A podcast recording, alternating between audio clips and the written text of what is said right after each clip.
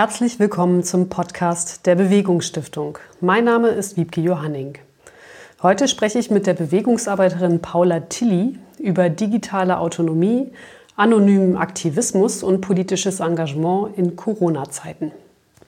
Paula, du bist Vollzeitaktivistin und wirst über ein Patenschaftsprogramm der Bewegungsstiftung unterstützt. Das heißt, man kann dein Engagement mit einer Spende unterstützen und wir leiten das Geld an dich weiter. Was machst du genau?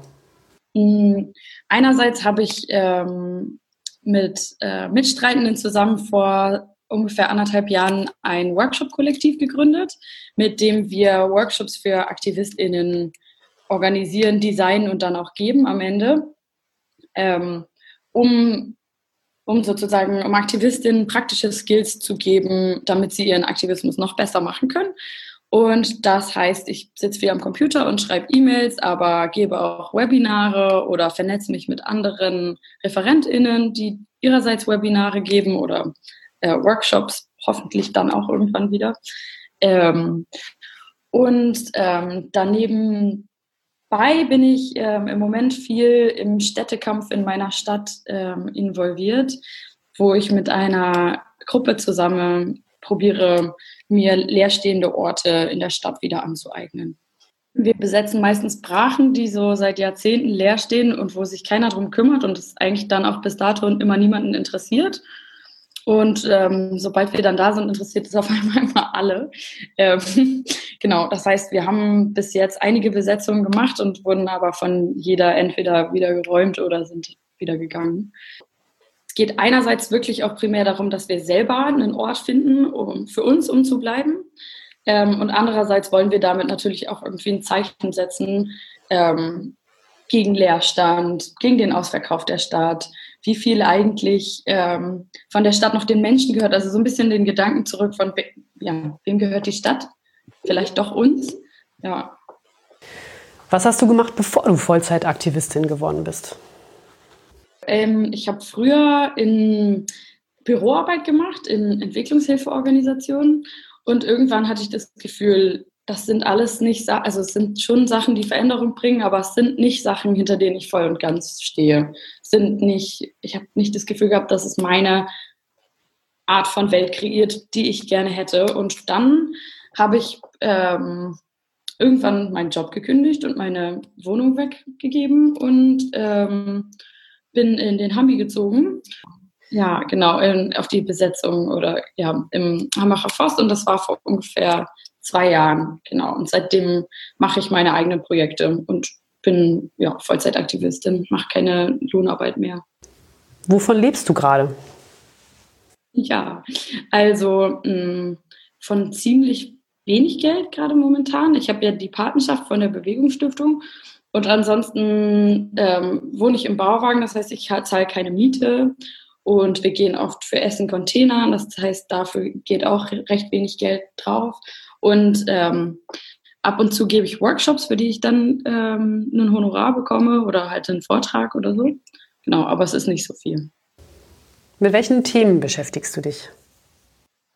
Genau, das erste habe ich ja schon gesagt, so diese, ein bisschen dieses Skillsharing für AktivistInnen, was Thema ist und auch Umsetzung durch dieses Workshop-Kollektiv. Und dann zwei andere Themen, die mir wichtig sind, sind ähm, erstens digitale Autonomie. Das ist ein bisschen zur Worterklärung. Ich glaube, Manche Leute können mehr anfangen mit digitale Sicherheit oder auch digitale Selbstverteidigung. Das ist ungefähr das Gleiche, nur ein bisschen positiver formuliert. Und es geht darum, dass AktivistInnen ihre Daten nicht an den Staat oder an Firmen verlieren.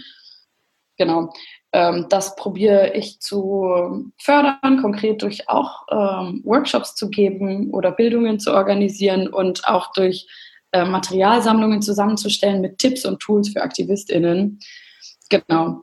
Das geht natürlich, gilt es für Thema für alle, aber mein Aktivismusfokus ist so ein bisschen, genau, wie kann dieses Thema für AktivistInnen noch besser genutzt werden. Deswegen fokussiere ich mich darauf.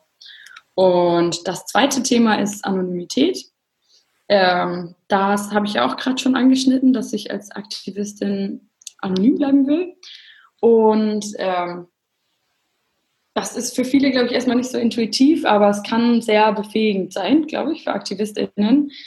Hm, erstmal, weil als direkten Effekt die Leute weniger Repression befürchten müssen. Zum Beispiel, wenn Kohlegruben besetzt werden, wo einfach dann viele Menschen ohne Erkennen der eigenen Identität wieder freikommen und dadurch keine Anzeigen bekommen. Und als indirekter Effekt geht es mir aber auch total darum, diese Kultur von ähm, ich stehe zu dem, was ich tue oder tu dein Label, tu deinen Namen auf das, was du tust, drauf äh, drauf zu tun, um diese Kultur davon ein bisschen wegzukommen. Weil ich glaube, dass es nicht darum geht, dass ich irgendwas tut, sondern dass, dass es irgendwie getan wird und ich muss mich damit nicht potenziell profilieren.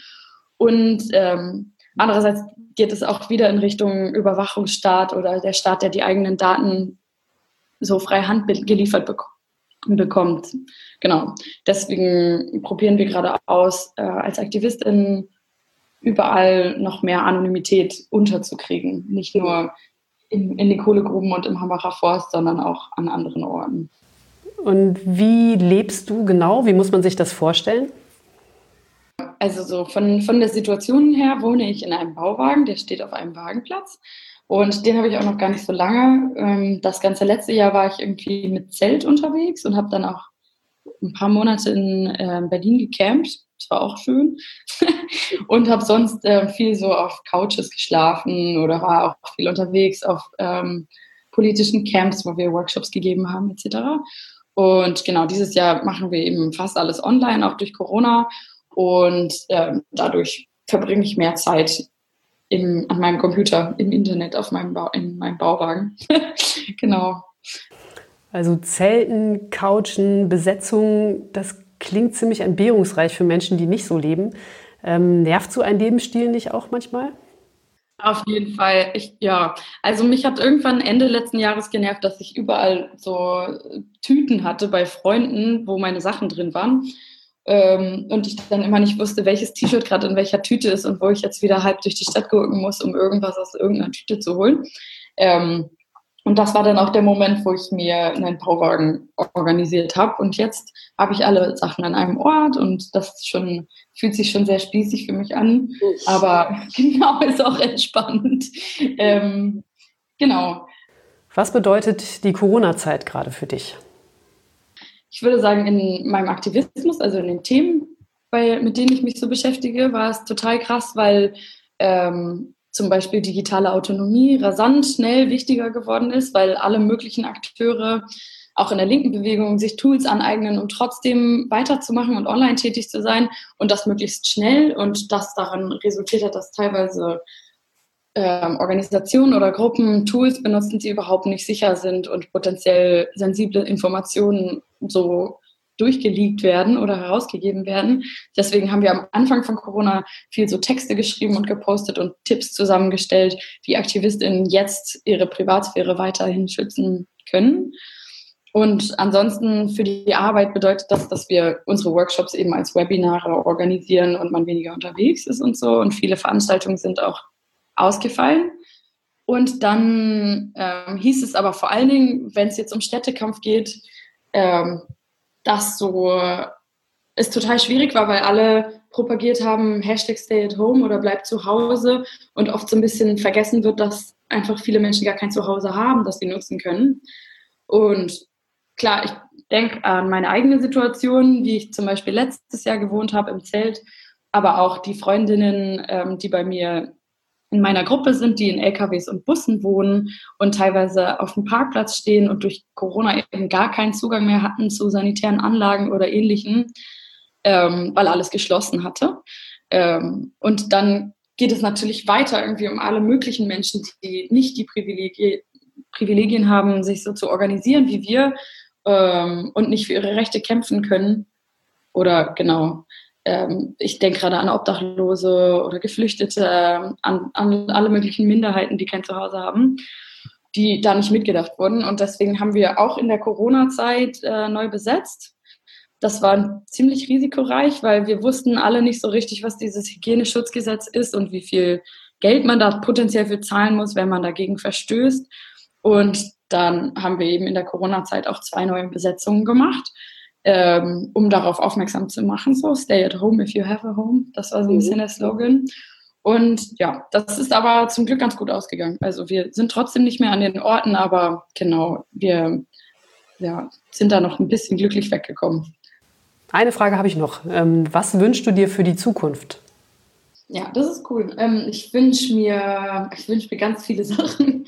Ähm, ich wünsche mir, dass Leute wieder politisch werden, also dass Leute wirklich einsehen, dass äh, der Staat nicht die Lösungen für uns als Gesellschaften bereithält und dass wir, wenn wir irgendwo hinwollen, wo es schöner ist als jetzt, das selber erkämpfen müssen und auch können und dass Leute da die Hoffnung drin finden, dass sie handlungsfähig sind und dass sie auch als kleine Gruppe oder als Einzelpersonen sogar einfach so viel bewirken können. Genau. Das heißt, ich wünsche mir, ähm, ja, dass Leute, dass Leute rebellisch werden und auf die Straßen gehen oder anfangen, sich zu organisieren für was auch immer sie ähm, gerade wichtig finden, so dass wir genau wieder als, als Gesellschaft eine politischere Gesellschaft werden. Das ist doch ein ziemlich schönes Schlusswort. Vielen Dank. Alles Gute für dich und danke für das Gespräch. Vielen Dank auch an Sie fürs Zuhören. Mehr Infos zu Paula und den anderen Bewegungsarbeiterinnen gibt es unter bewegungsarbeiterin.de.